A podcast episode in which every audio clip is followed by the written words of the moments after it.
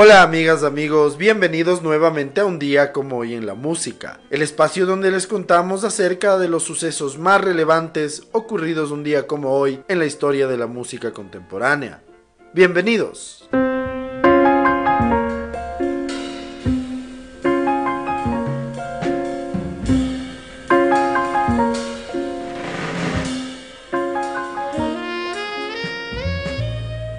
Hoy en el año de 1899 nace en Washington el pianista, compositor, band líder y uno de los grandes del jazz, Duke Ellington.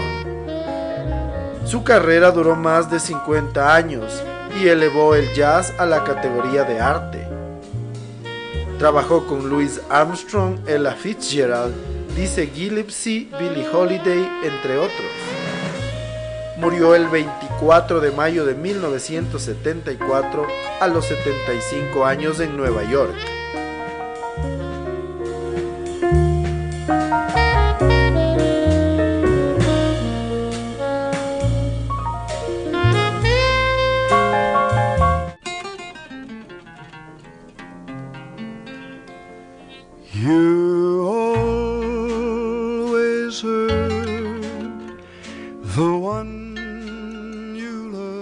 Un día como hoy en el año de 1915 nace Donald Mills, uno de los componentes de The Mills Brothers. El grupo fue uno de los de mayor éxito en la década de los 40s y 50s. Juntos grabarían más de 2.000 canciones. Donald Mills murió a los 84 años un 13 de noviembre de 1999.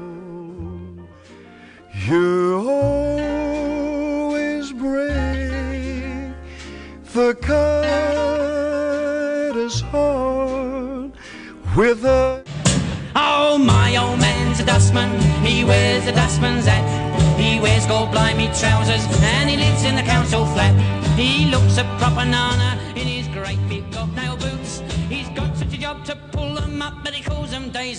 Hoy en el año de 1931 nace en Bridgeton, Glasgow, Escocia, el rey del esquifo, Lonnie Donegan. Donegan fue uno de los artistas británicos de mayor impacto antes de los Beatles.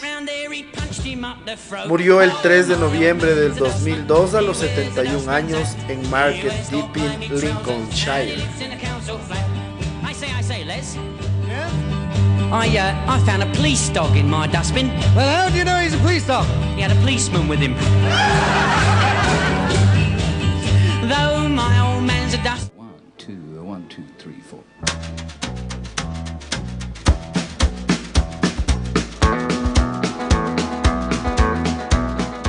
On the road again. Un día como hoy en el año de 1933 nace en Abbott, Texas, el cantante, compositor y activista Willie Nelson, uno de los grandes e icónicos artistas en la historia del country y de la música en general.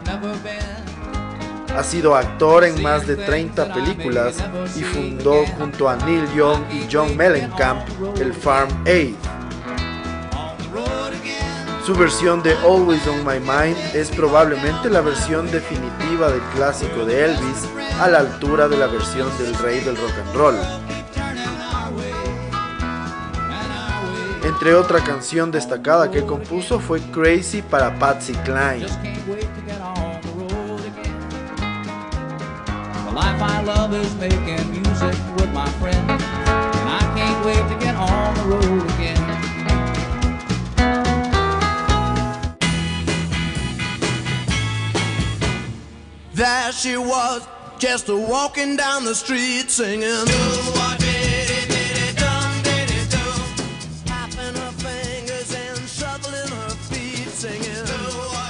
Un día como hoy en el año de 1938 nace en Hamburgo, Alemania, el músico y productor Klaus Burman, bajista de los Manfred Mann, pero también diseñó la portada del disco del Revolver para los Beatles y portadas para los discos de los Bee Gees, Wet Wet Wet y produjo a la agrupación Trio.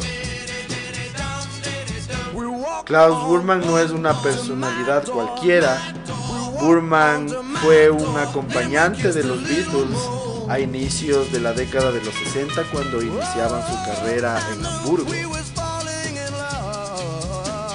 Klaus Burman los acompañó en la carrera en solitario tanto a John Lennon como a George Harrison, interpretando algunas canciones tanto en sus discos como en directo.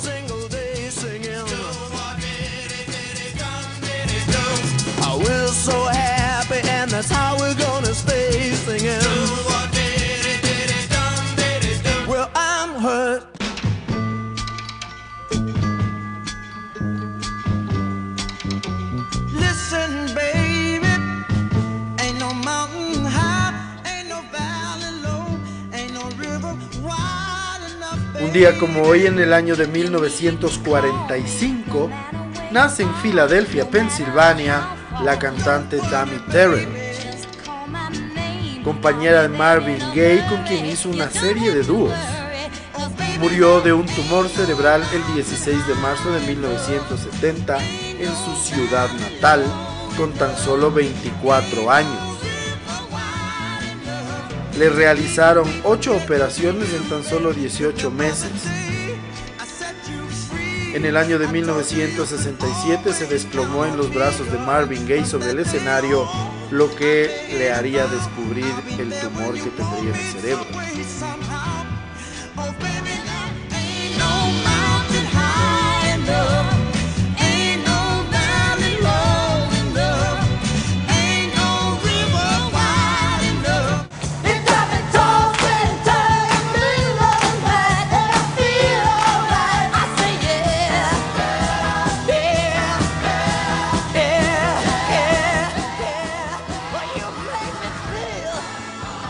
Hoy en el año de 1947 nace en Dayton, Ohio, el cantante y compositor Tommy James, líder de la agrupación Tommy James and the Shondells. El grupo tendría éxito en la década de los 60.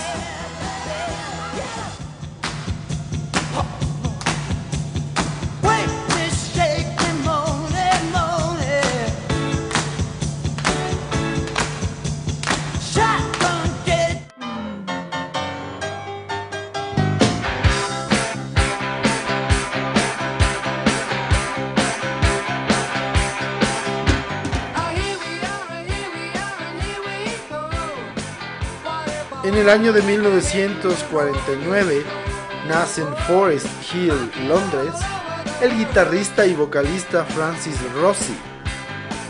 Sería integrante del grupo Status Quo, una de las bandas de mayor éxito en las listas británicas en los últimos 50 años.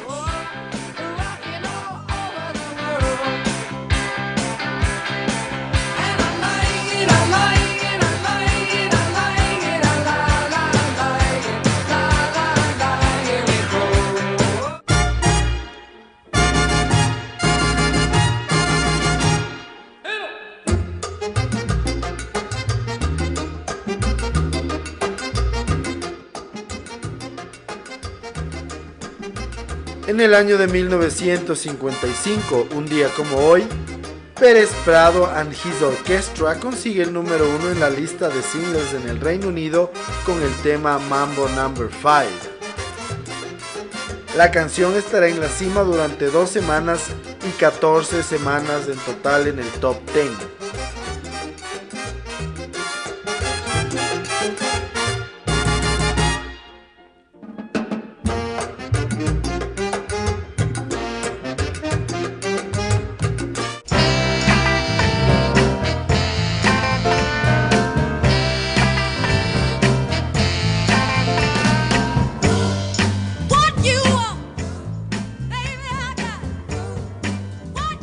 Un día como hoy en el año de 1967, Aretha Franklin lanza su single Respect.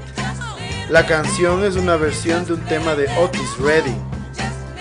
Aretha Franklin llevará el tema al número uno durante siete semanas.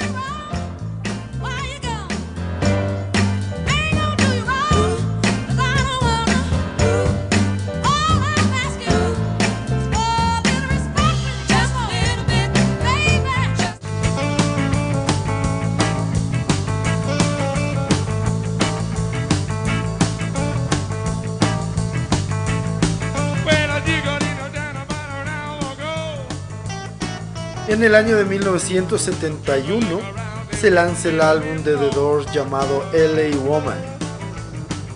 Es el sexto álbum de estudio de la banda. Fue el último disco que grabó el cantante Jim Morrison, que murió tres meses después en París. En 2003 la revista Rolling Stone lo situó en el número 362 en su lista de los 500 mejores álbumes de todos los tiempos. Es un disco casi exclusivamente de blues, un estilo que trabajos anteriores no había sido más que una influencia, aunque cada vez más marcada y predominante en el anterior Morrison Hotel.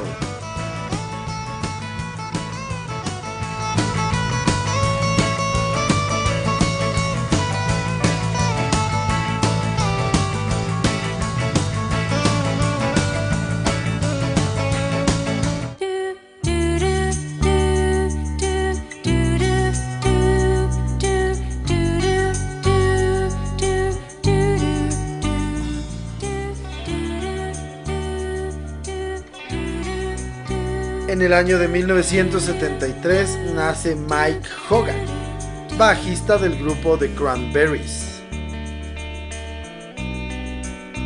The Cranberries fue una banda irlandesa de rock alternativo que estuvo activa desde 1989 hasta el año 2019. Saltó a la fama internacional en la década de 1990 con su álbum debut Everybody Else Is Doing It. So Why? El disco se convirtió en un éxito comercial vendiendo más de 5 millones de copias solo en los Estados Unidos.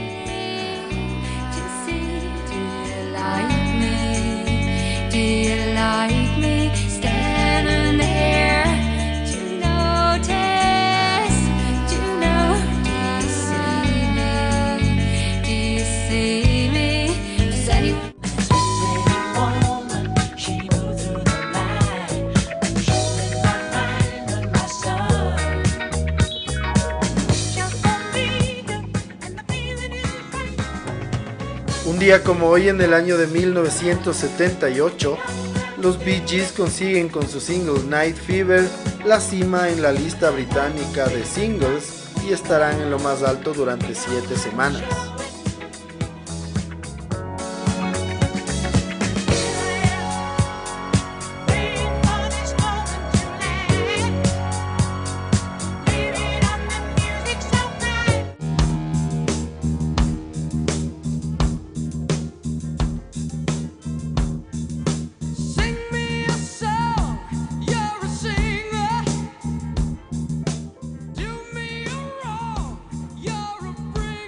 En el año de 1980, Black Sabbath comienza su primera gira con su nuevo vocalista, Ronnie James Dio. Dio reemplazaría a Ozzy Osbourne.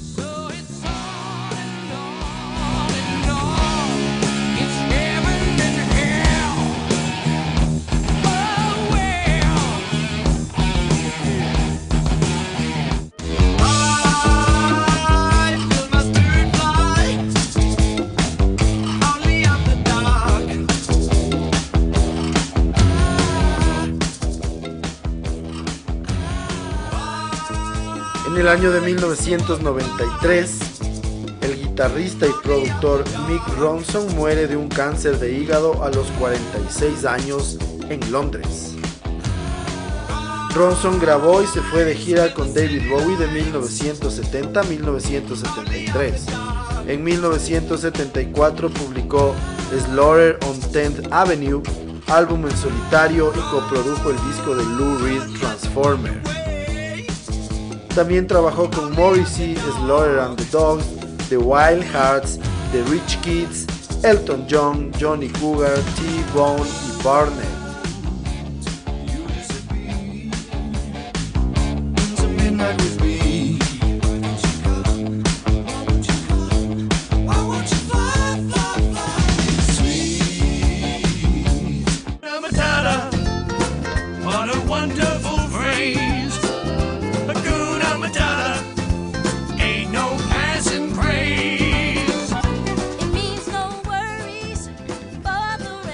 En el año de 1995, el soundtrack la banda sonora de la película The Lion King, llega al número uno en la lista de álbumes en los Estados Unidos y estará en la cima durante dos semanas.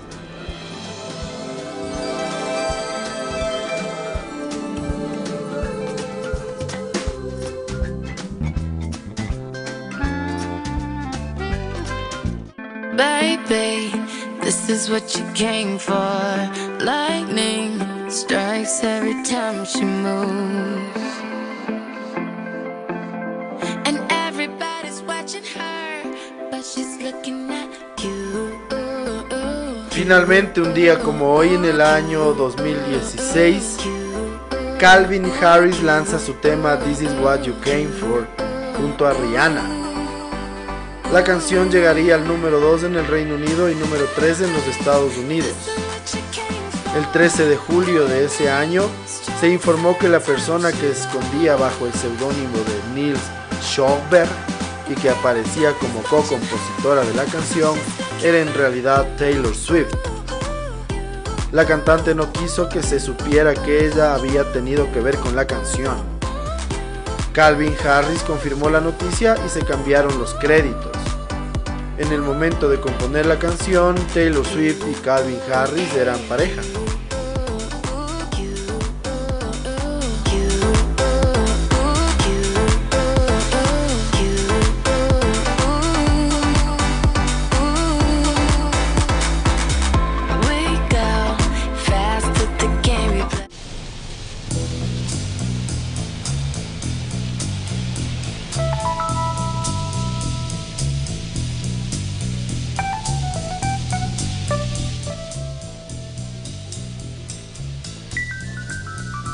Así llegamos al final del recuento de las efemérides más importantes ocurridas un día como hoy 29 de abril en la historia de la música contemporánea.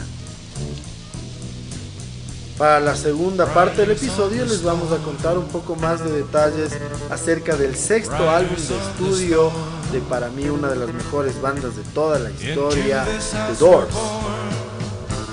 El disco LA Woman se lanzaría un día como hoy en el año de 1971. Like a dog without a bone and actor out alone. Riders on the storm. There's a killer on the road. LA Woman es el sexto álbum de estudio de la banda de rock estadounidense The Doors, publicado el 29 de abril, un día como hoy, en el año de 1971. Fue el último disco que grabó el cantante Jim Morrison, que murió tres meses después en París. En 2003 la revista Rolling Stone lo citó en el número 362 en su lista de los 500 mejores álbumes de todos los tiempos. El disco se grabó volviendo a las raíces que dieron origen a la banda, que era el blues, algo que ya se veía replicado en su penúltimo disco, en su quinto álbum de estudio llamado Morrison Hotel. Debido al alto consumo de alcohol y de drogas por parte de Jim Morrison, la grabación fue un tanto tensa. Las relaciones entre los miembros de la banda, en parte debido al carácter de Morrison, estaba un tanto deteriorada. El productor de todos sus discos, Paul Rothschild, se negó a participar en este proyecto después de escucharlo. Finalmente decidieron producirlo ellos mismos junto al ingeniero de sonido Bruce Botnick. El disco fue grabado entre noviembre de 1970 y enero de 1971 en el local de ensayos de la banda que fue transformado en estudio provisional.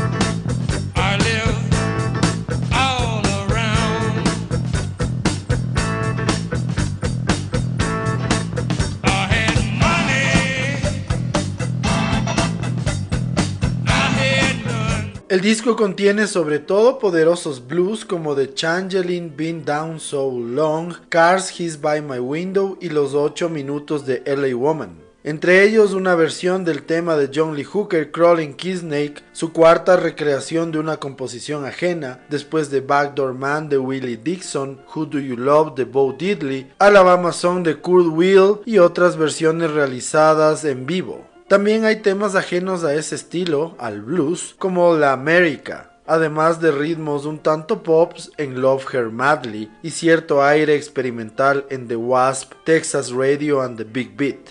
El disco también contiene Riders on the Storm, la cual sería una de sus últimas composiciones totalmente psicodélicas.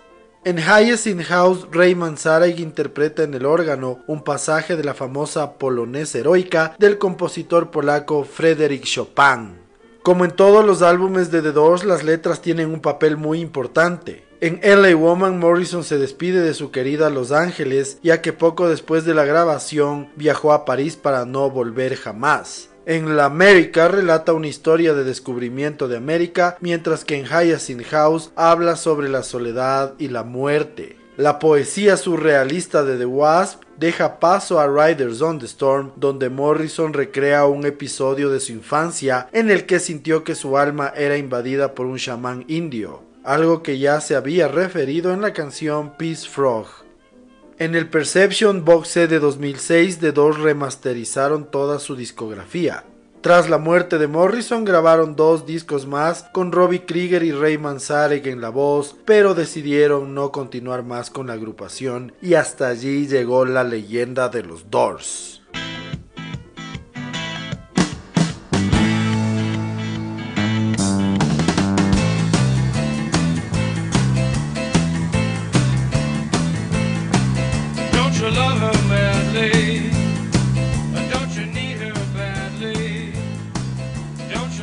Así concluimos un episodio más de un día como hoy en la música, en donde entre otras cosas pudimos conocer un poco más de detalles sobre el disco de los Doors llamado LA Woman. El último disco de una de las bandas más grandiosas de toda la historia de la música. Les agradecemos siempre su sintonía y esperamos que nos sigan acompañando en otras ocasiones. Muchísimas gracias. Chau. say.